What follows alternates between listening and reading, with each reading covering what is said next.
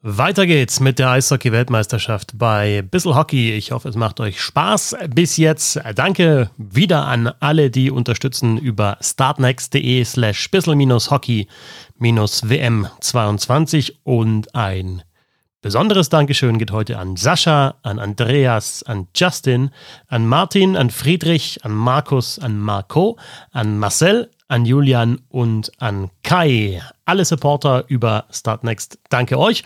Und alle, die noch supporten wollen, können das bis zum Ende des Turniers www.startnext.de slash bissel-hockey-wm22.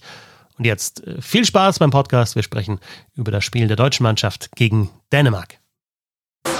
Die Eishockey-Weltmeisterschaft bei Bissel Hockey. Alles rund um die WM 2022 in Finnland.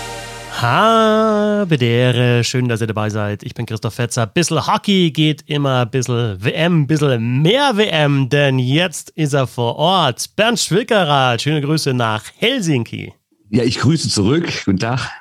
Oh, die Internetverbindung ist fantastisch, ja. Bist du da ja. in Finnland, ne? Super Netz wahrscheinlich.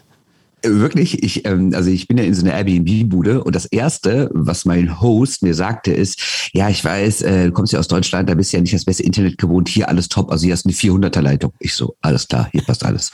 Ne? Das war sehr schön. Also, Aber ist schon schön, ne? wenn, wenn Finnen einen darauf ansprechen, so, ja, ja, ich weiß ja in Deutschland.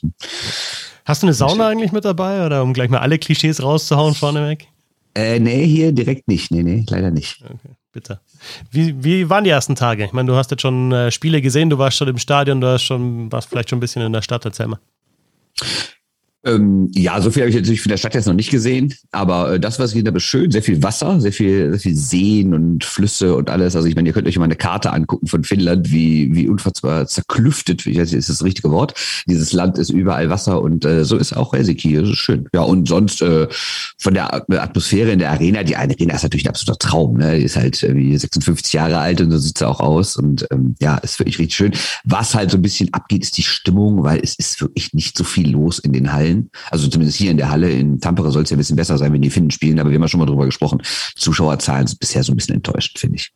Okay. Du hast jetzt gesehen, welche, natürlich Deutschland gegen Dänemark, äh, gestern ist 1 zu 0. Was hast du sonst schon verfolgen können? Ähm, gestern Kanada, aber nur das erste Drittel, weil dann, äh, ne, also ist ja immer so, nach, nach, nach dem Deutschlandspiel sind wir natürlich erstmal unterwegs in der Mixzone und dann schreibt man noch den Text zu Ende und dann fängt das nächste Spiel schon an. Und dann haben wir ein bisschen davon gesehen, aber dann war es auch zu spät, dann sind wir abends noch was essen gegangen und haben dann nicht das ganze Kanada-Spiel in Kasachstan mehr geguckt. Das ist auch nicht der allergrößte Gegner. Ja, dann sprechen wir nee, doch. Wobei es sogar ganz witzig war, ne? weil was wir noch gesehen hatten, war Kasachstan aber 2-1 geführt. Ne? Das war aber so, was denn hier los? Aber haben die Kanadier dann noch gedreht. Ist ja durchaus bis jetzt auch auffällig bei diesem Turnier, dass es überraschende Ergebnisse gibt und dass es auch knappe Ergebnisse gibt. Das gilt ja auch für Deutschland. Die deutsche Eishockey-Nationalmannschaft. Und über die Mannschaft wollen wir jetzt sprechen, natürlich über den Sieg gegen Dänemark 1 zu 0. Man hat äh, Kurs genommen aufs Viertelfinale. Wichtig vor allem am Ende eben der Dreier. Man hat jetzt hintereinander drei Spiele gewonnen, hat mit Slowakei und Dänemark zwei Mannschaften geschlagen, die eben auch direkte Konkurrenten sind im Kampf ums Viertelfinale. Und das ist das Ziel für Deutschland. Und da sieht es ganz gut aus. Du hast gesprochen mit Toni Söderholm, mit Philipp Grubauer, mit Matthias Plachter und auch mit dem Kapitän der deutschen Nationalmannschaft, mit Moritz Müller. Und wir wollen natürlich auch hören, was äh, ja, die Verantwortlichen und die Spieler zu sagen haben zu dieser Partie gegen Dänemark? Ja, das war nicht so das Spiel, was ich erwartet hatte von der Intensität. Ähm, ich glaube, dass der Feueralarm-Dings äh, beide Mannschaften ein bisschen das, äh, ja, das, die erste Wechsel vielleicht so ein bisschen, beide Mannschaften haben ein bisschen verloren. Ähm, und dann beide Mannschaften haben auch versucht, die Scheibe zu kontrollieren und deswegen kam es dann zu so ein bisschen äh, oder zu mehr Situationen, wo wir ein bisschen passiver spielen müssten. Und äh, ja, aber man kann mich nicht beschweren. Wir haben keine Tore reingelassen. Ein wichtiges Tor in Überzahl geschossen, sehr gutes Unterzahl gespielt. Philipp war gut, mehrere Spieler waren gut. Drei Punkte sind wichtig. Das Fazit von Bundestrainer Toni Söderholm und Bernd, er spricht natürlich da auch diesen Feueralarm an, der ja dann für eine Verzögerung von über zweieinhalb Stunden äh, geführt hat. Und das hat man dann laut Söderholm gemerkt, aus deiner Sicht auch? Ja, total. Also erstmal von der ganzen Atmosphäre her. Also ne, du weißt ja, ich bin ja, ich bin ja Pucksammler und ich stand gerade an diesem Fanshop und kaufte einen Puck dieses Turniers für ganz schmale 15 Euro übrigens, wo ich mir dreimal überlegen musste, ob ich ihn kaufe, aber dachte mir, komm, wenn ich schon mal hier bin. Und in der Sekunde, wo ich meine Karte in dieses Kartenlesegerät reinstecke, kommt ein hektischer Ort an, out, out, out, alle out, out, out, out, out.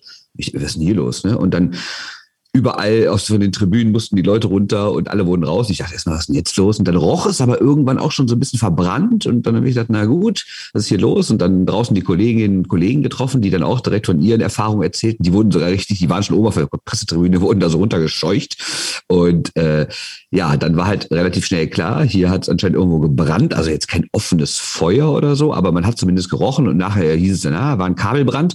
Und die Mannschaften mussten natürlich auch raus. Und das war für die ein bisschen blöd, weil wir reden reden genau über diesen Moment, wo sie in der Kabine waren und gerade raus wollten aufs Eis. Und man weiß ja, die haben alle ihre Routinen, gerade als Teute, aber auch die anderen, machen sich warm, tapen ihren Schläger, was auch immer, ziehen sich um. Und dann ne, steigt ja so die Anspannung und die werden ja alle so genau ihre Abläufe haben seit Jahren. Und in dem Moment, wo es gerade rausgehen sollte, da hieß es immer, Stopp, ist nicht mehr. Und dann wussten sie halt, ich glaube, die, Ver die ähm, Verzögerung war jetzt genau 100 Minuten. Und dann waren sie halt draußen mit ihren normalen Klamotten, standen teilweise in Schlittschuhen draußen auf einem normalen Boden und haben dann da Fußball gespielt mit ihren Schlittschuhen. Also das war ein bisschen verrückt, ehrlich gesagt. Ähm, und dann sind sie wieder rein, relativ spontan. Die haben irgendwie so 25 Minuten, bevor es losging, dann irgendwie so erfahren, so geht gleich los. Dann sind sie in diese Trainingshalle, die direkt neben der großen Halle ist, haben sich da warm gemacht, gar nicht in der großen Arena. Sind dann rein und du hast es schon im ersten Drittel gemerkt, ne, da fehlt so ein bisschen, jetzt blödes Wortspiel, das Feuer. Ähm, und haben dann, äh, ja, also es ist sehr gemächlich hat's begonnen. Es gab genau neun Torschüsse im ersten Drittel, keine einzige richtige Großchance, was aber daran auch lag, dass beide Mannschaften äh, diszipliniert nach hinten gearbeitet haben. Aber es war schon so ein bisschen, oh ja, komm, lass das Spiel mal im zweiten Drittel richtig beginnen. Ich denke, man hat schon beiden Mannschaften ein bisschen angemerkt, dass sie ein bisschen gebraucht haben. Äh, mental ist ja das eine, körperlich auch das andere. Man hat sich perfekt warm gemacht. Ähm, der Fokus ist komplett aufs Spiel und dann kommt so eine Unterbrechung. Und dann geht das Spiel so ein bisschen auf Zuruf los. Das ist schon eine spezielle Situation, aber ja, wir hatten vor der WM noch ein Meeting mit der Mannschaft, in der wir genau auf die Situation hingewiesen haben. Dass es Situationen gibt, die kann man nicht beeinflussen als Mannschaft. Und das war so eine und ich denke, wir haben das dann doch ganz gut gemeistert.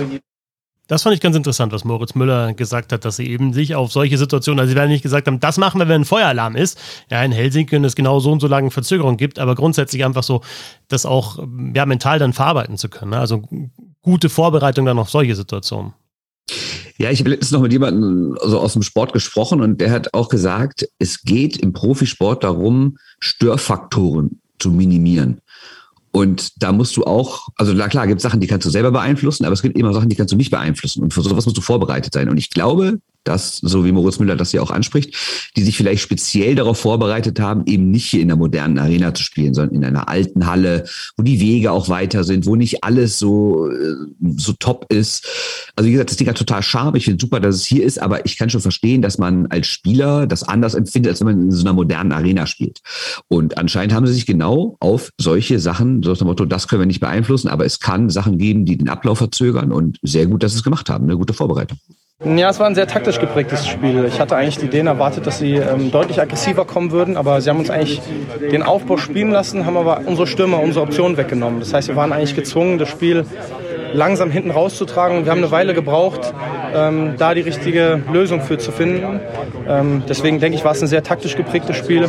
Ähm, deswegen wahrscheinlich auch die wenigen Torschüsse. Ja, die Torschüsse hast du schon angesprochen und dann gehen wir rein in die Analyse auch mit Moritz Müller. Ähm, sie hat ein bisschen was anderes erwartet, natürlich härter vorchecken der Dänen. Äh, Deutschland vielleicht, ja, wollte ja auch das Tempo rausnehmen, hat ja Toni Söderholm im, im mhm. Vorfeld auch gesagt, dass man eben die Dänen nicht ins Laufen kommen äh, lassen will. Aber das ist dann doch irgendwie ja so ein bisschen schleppender losgegangen, oder? Wie kann man es wie zusammenfassen? Ja, fand ich auch. Du hast halt, also wie gesagt, lag natürlich auch daran, dass beide sehr gut nach hinten gearbeitet haben, lag auch, äh, mag auch in dem Feuer gelegen haben an der Unterbrechung. Aber es war auch insgesamt, fand ich ja, schleppend ist, glaube ich, das richtige Wort. Also es gab jetzt überhaupt keine 2 auf 1, 3 auf 2 Situation, 1 auf 0 erst recht nicht. Es gab auch kein einziges Foul oder äh, sonstige Strafzeiten im ersten Drittel und wie gesagt, nur die neun Torschüsse. Ja, das hat echt gebraucht, bis das Spiel ein bisschen in Fahrt gekommen ist. Ist natürlich jetzt wieder ein, ein knapper Sieg, ist jetzt auch nicht so, dass Deutschland den Gegner auseinandergespielt hat. Sie haben aber ja, zu null gespielt gespielt, ja, kein Gegentor kassiert, haben wieder ein Powerplay-Tor gemacht, das ist gut. Und das ist auch so ein bisschen, ja, die Lehre jetzt aus diesen drei Siegen hintereinander. Klar, Slowakei ist vielleicht noch ein bisschen anderes Niveau, aber die knapp geschlagen, die Franzosen dann auch knapp geschlagen, auch gegen Frankreich hinten raus, die haben ja auch nochmal Druck gemacht. Gegen Dänemark war es jetzt genauso knapper Sieg, aber Dänemark hat nochmal Druck gemacht, Torwart raus und dann nochmal richtig angelaufen. Aber unter dem Strich sind es halt die drei Siege und die neun Punkte. Und äh, klar wird man sich vielleicht wünschen, dass es teilweise vielleicht ein bisschen souveräner ist. Aber unterm Strich ist es ja genau das, was du willst gegen die drei Mannschaften. Also du stehst ja mindestens genau da, wo du stehen willst nach den Spielen, wenn nicht sogar besser. Ja, aber was wir alle nicht vergessen dürfen, auch wenn dieses Turnier jetzt schon ein paar Tage läuft, die haben sich ja trotzdem so gut wie gar nicht eingespielt. Das heißt, diese vier Spiele, die sie hatten, waren auch wirklich ihre ersten vier Spiele, die sie so als Mannschaft hatten. Und klar, ich will das jetzt nicht schönreden. Ich hätte es mir auch an der einen oder anderen Stelle vielleicht ein bisschen souveräner oder spektakulärer vorgestellt, wie auch immer.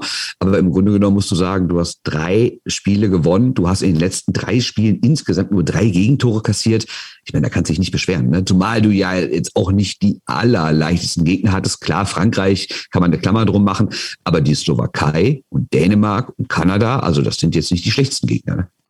Und das Ganze halt mit einer ganz speziellen Spielweise. Jetzt müssen wir ähm, die Momente im Spiel finden, wo man einfach langweilig spielen muss. Und äh, es gibt Gefahrzonen auf diesem Level, über alles auf dem Eis, aber vor allem in der Mitte.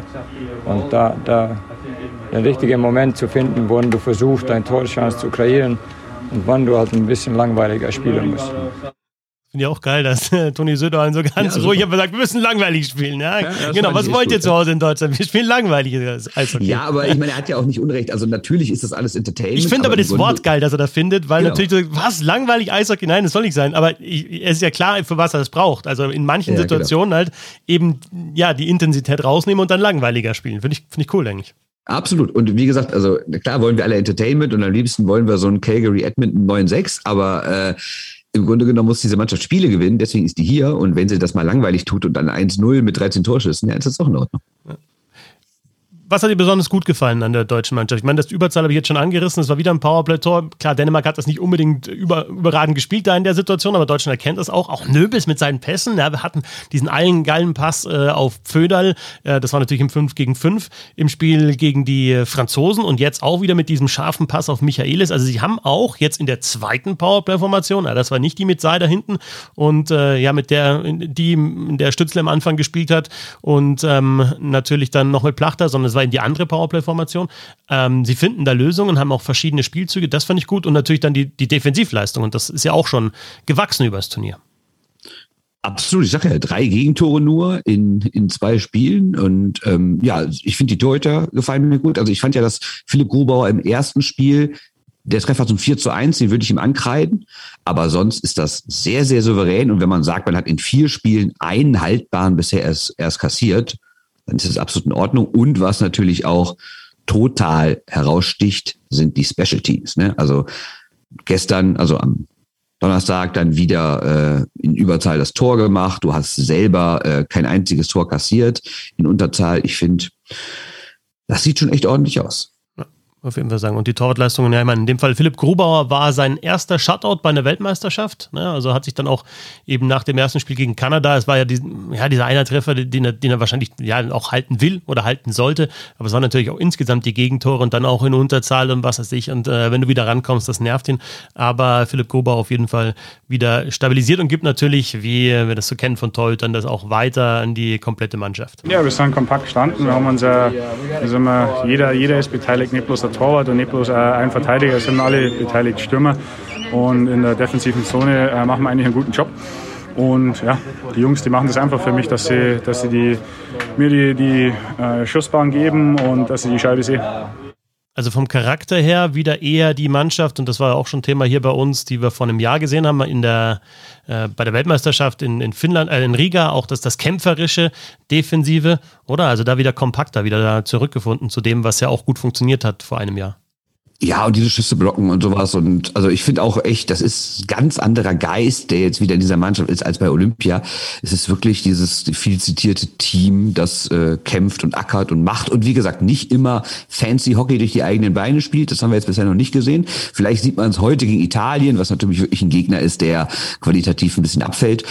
Aber äh, sonst fällt vor allen Dingen auf, dass sie halt extrem kämpfen ne, und sehr, sehr, sehr, sehr robust unterwegs sind und dazu aber ihre spielerischen Momente haben, ob jetzt im im Powerplay, also es sind halt offensiv sind es Powerplays und es ist das schnelle Umschalten, aber das funktioniert beides und darauf kann sich Deutschland auch verlassen. Also du hast nicht so das Gefühl, boah, jetzt kommt ein Überzahlspiel, was haut da nicht hin, sondern du weißt, es war auch geil gemacht in dem Fall mit, mit Wissmann hinten, ne? wie der halt einfach ja. da aus der Drehung diesen Pass gespielt hat und dann noch Nöbels genau da, wo du hin willst und halt nicht immer nur die eine Option, okay, da schießt einer direkt, sondern halt wirklich alle mitnehmen, die auch auf dem Eis sind in Überzahl. Und es wurde ja auch schon umgestellt. Also abgesehen davon, dass diese Mannschaft sich nicht einspielen konnte, hast du natürlich den Ausfall von Stützle gehabt. Deswegen musstest du die Reihen umstellen. Du hast das äh, Powerplay jetzt ein bisschen umgestellt. Bei dem zweiten war ja erst Fischbuch an der blauen Linie, so wie wir es auch aus der DL kennen. Jetzt war aber Wissmann an der blauen Linie in, im zweiten und Fischbuch stand links am Bullypunkt oder so ungefähr im Kreis. Ähm, ja, also da sind auch noch mal Updates gemacht worden. Ne? Und die haben ja auch gesagt, dass sie nach dem ersten Spiel noch mal ihr Verhalten in der neutralen Zone geändert haben, in der Defensivzone geändert haben. Das heißt, das ist so wirklich dieses Work in Progress. Ne? Also es ist nicht so, als würden die irgendwie sich eine Taktik zurechtlegen, in die WM gehen und die dann sieben oder noch mehr Spiele durchziehen, sondern die machen von Spiel zu Spiel natürlich auch gegnerabhängig, aber auch mit Blick auf die eigene Leistung immer wieder kleine Updates. Ne? Ist dir sonst was aufgefallen bei der deutschen Mannschaft oder insgesamt äh, in dieser Partie? Vielleicht jetzt auch was, was vor Ort besser zu erkennen war oder sollen wir schon in Richtung Ausblick gehen auf die restlichen drei Partien und vor allem auf das Spiel gegen Italien? Ja, wir gehen mal in Richtung Ausblick. Okay, dann ist natürlich eine große Frage für das Spiel gegen Italien und das äh, restliche Turnier. Was ist mit Tim Stütze jetzt eigentlich? Wir warten und schauen, wie das Team geht. Und dann äh, reden wir mit äh, die Ärzte, die glaube ich, die sind jetzt die, die schlausten in dem Fall. Aber wir werden die, der Gesundheit von der Spieler auch nicht in, Fahr in Gefahr stellen. Das ist der erste Punkt. Ist auch klar, dass Toni Söderholm da jetzt auch nicht groß was, ja, was, was anderes jetzt irgendwie vorgibt. Also das ist von, von Tag zu Tag ähm, ja die, eigentlich die gleiche Aussage. Aber sieht jetzt weiterhin nicht so gut aus, dass er wieder zurückkommt, oder? Oder hast du da Hoffnung? Ähm, nee, es sieht wirklich nicht so gut aus, zumal er auch jetzt nicht auf dem Training war, äh, auf dem Eis war im Training bei den letzten Spielen. Und was ganz interessant war, Gord Miller, den ja die meisten und die man hier kennen, äh, Reporter von TSN, der seit Jahrzehnten die WM kommentiert, der hat ähm, gestern geschrieben, ein Update zu Tim Stützle. Ähm, er hat ähm, Off-Ice-Workout gemacht und hat dort den Athletik Coach oder Therapist, Athletic Therapist hat er geschrieben, von Ottawa getroffen. Der ist nämlich hier auch in der gleichen Rolle beim Team Kanada. Und das passt natürlich, wenn dann ein Typ von deinem Verein vor Ort ist und dann haben die sich ausgetauscht, laut Gord Miller. Und der entscheidende Satz ist, ähm, Ottawa will have the final say and will likely say no. Also da sehen wir natürlich nochmal, das habe ich auch in einem Text geschrieben für die Rheinische Post, nochmal, es ist aber schön vor Augen geführt worden, wie die Hierarchien im Welteishockey laufen, dass halt selbst bei der WM nicht nur was die Nominierung angeht oder die Freigabe angeht, sondern auch konkret dann entschieden, dann entschieden wird, wer wann wie spielt. Und anscheinend ist es wirklich so, weil Gott Miller kann man ja, glaube ich, glauben, ist sehr, sehr vertrauensvoller Mann und sehr guter Mann, sehr gut vernetzter Mann äh, dass wirklich Ottawa da den Daumen hebt, äh, hebt oder senkt. Und ähm, Stand jetzt, aus meiner Sicht, ohne jetzt besondere Insights zu haben, glaube ich, wird der Daumen eher gesenkt. Wenn sich natürlich, er soll ja eine Zerrung im Knie haben, wobei ich gar nicht weiß, wie es wirklich funktionieren soll, aber gut, es soll kein Riss sein oder kein Bruch oder irgendwas, sondern eher eine Zerrung. Sieht Stand jetzt danach aus, als würde Ottawa entscheiden, wie es aussieht. Und aktuell waren sie anscheinend noch nicht davon überzeugt, dass er nochmal spielen kann. Vielleicht wird es ja in den nächsten Tagen besser und er kann dann noch mal spielen. Ich sag mal so, vielleicht denken die sich auch, komm, gegen Italien brauchen wir den auch noch nicht zwingend. Äh, vielleicht auch nicht gegen Kasachstan, aber eventuell kann er ja am Dienstag im letzten Spiel dann gegen die Schweiz wieder spielen. Aber es ist auch alle Spekulation, vielleicht spielt er auch gar nicht mehr. Aber das Ganze ist ja auch nirgends offiziell geregelt, oder? Weil also das, also auch die, die Verantwortlichen, die drucksen ja da immer so ein bisschen rum. Wer entscheidet das jetzt am Ende? Es ist ja unterm Strich dann auch so, dass du es natürlich dir nicht mit den Senators verscherzen willst, ne? dass du da ja weiterhin gute ja. Beziehungen haben willst. Also, oder gibt es da eine offizielle Regelung? Also ich habe keine gefunden. Ne? Also klar hat halt der Verein hat natürlich die Rechte an dem Spieler, ja, an, an dem Stützle, muss ja auch irgendwie freigeben, aber es ist ja trotzdem dann immer so ein bisschen ja, Verhandlungssache, oder ob der Spieler jetzt kommt und eben dann jetzt bei einer Verletzung, wie man damit umgeht ich weiß ehrlich gesagt gar nicht, wie die offizielle Regel ja. da ist, ob, ähm, aber genau wie du richtig sagst, also man wird den Teufel tun und sich irgendwie mit, mit Ottawa verscherzen. Und vor allen Dingen, was man auch nicht vergessen hat, es geht ja auch um Tim Schütze selbst. Man wird ihn jetzt kaum zwingen zu sagen, hör mal, du bist zwar angeschlagen, aber geh auf jeden Fall jetzt aufs Eis und riskier, dass du dich ernsthaft verletzt. Ne? Deshalb, ähm, bei aller Wertschätzung für eine Weltmeisterschaft, ich glaube, die langfristige Karriere von Tim Schütze ist da doch wichtiger als jetzt hier ein Spiel gegen Italien, Kasachstan oder die Schweiz. Ich habe Luki und Leon jetzt das ganze Jahr nicht gesehen natürlich, aber die waren bei der letzten WM äh, in Riga schon ein ausschlaggebender Grund, äh, warum wir so weit gekommen sind. Und schlechter sind sie definitiv nicht geworden, deswegen äh, helfen sie uns natürlich sehr, sehr weiter. Matthias Plachter über Luki und Leon, also Lukas Reichel und äh, Leon Gewanke, die ja jetzt dabei sind oder dem Donnerstag ja schon vor dem Spiel gegen Dänemark schon angekommen sind. Und dann ist natürlich die Frage, gegen Italien schon eine Option? Absolut. Also ähm, der Lars Weiske, ein Kollege äh, vom SID, der äh, war jetzt gerade beim Training und ähm, dort waren sie beide auch auf dem Eis und äh, sieht so aus, als würden sie spielen heute. Und das ist natürlich genau das, was dieser Mannschaft jetzt vielleicht noch gefehlt hat, weil Reiche könnte ungefähr Stützle ersetzen und dann hatte natürlich auch die Reihe mit Nöbel zum Föder, seine alte Berliner Reihe, die auch nicht nur in Berlin stark war, sondern die auch bei der äh, WM 2021 in äh, Riga so überragend war. Und Gawanke ist natürlich auch nochmal ein Riesen-Update für die Defensive, weil er natürlich in der Lage ist, einen Puck überragend hinten rauszuspielen. Und das ist ja auch ein bisschen das, was dieser Mannschaft bisher noch gefehlt hat. Schauen wir auf die Stände in den beiden Gruppen, denn es ist praktisch, das haben jetzt tatsächlich am Freitag in der Früh alle Mannschaften vier Partien bestritten, also sind da alle auf dem gleichen Level. In Gruppe A Kanada, Schweiz, Deutschland und Dänemark aktuell auf den Plätzen im Viertelfinale. Zweite Hälfte ist dann Frankreich, Slowakei, Italien und Kasachstan und in der Gruppe B Schweden, Finnland, USA und Tschechien die großen vier, also auch auf den ersten vier Plätzen und dann Norwegen, Österreich, Lettland und Großbritannien. Bernd, ohne jetzt zu sehr ins Detail zu gehen, aber ich habe es schon angesprochen, es sind äh, weiterhin auch sehr, sehr viele enge Spiele dabei bei der Weltmeisterschaft. Also das, was Deutschland jetzt zum Beispiel gegen, gegen Frankreich halt einfach überwinden musste, halt ein Gegner, der, der hart kämpft, der sich reinhaut, der auch läuferisch gut ist, das haben andere Mannschaften auch. Äh, es gibt dann schon auch klare Ergebnisse. Wir hatten dieses 9-1 von Dänemark gegen Kasachstan. Ja, Kanada hat Italien zum Beispiel deutlich 6-1 geschlagen, Schweiz gegen Dänemark 6-0. Also diese Ergebnisse gibt es schon auch. Schweden gegen Großbritannien jetzt zuletzt auch ein 6 zu 0. Aber grundsätzlich zeigt auch diese Weltmeisterschaft wieder, du musst halt so ein Spiel erstmal gewinnen und du musst einen Gegner erstmal erstmal bekämpfen und dann kannst du ihn dominieren, oder? Ist das so bis jetzt die, die Lehre aus dieser ersten Hälfte ungefähr der Hauptrunde?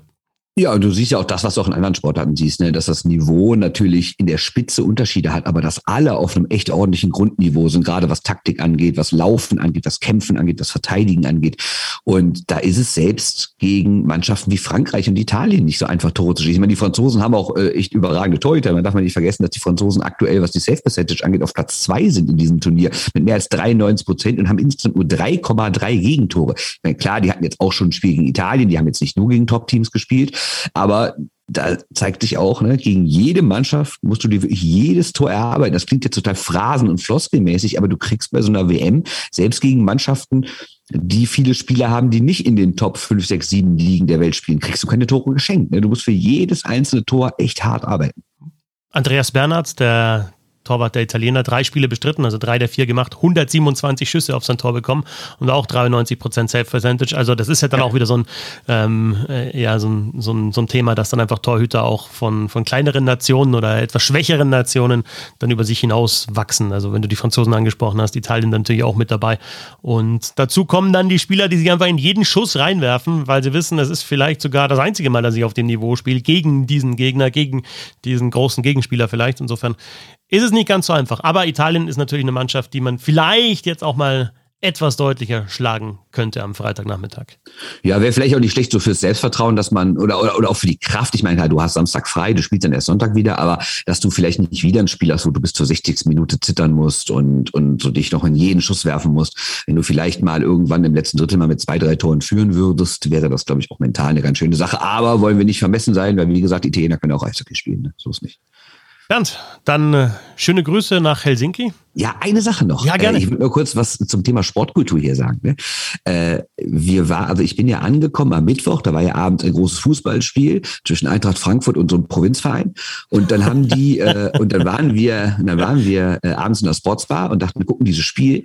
Ja, ging aber nicht, weil der Eishockey läuft in Finnland. Hier läuft in Sportsbars Eishockey. Und erst als das Eishockeyspiel vorbei war, ich meine, zugegeben war auch Finnland gegen Schweden, das ist jetzt auch nicht das allerunwichtigste Spiel, aber die Kneipe war brechend voll, brechend voll, wirklich.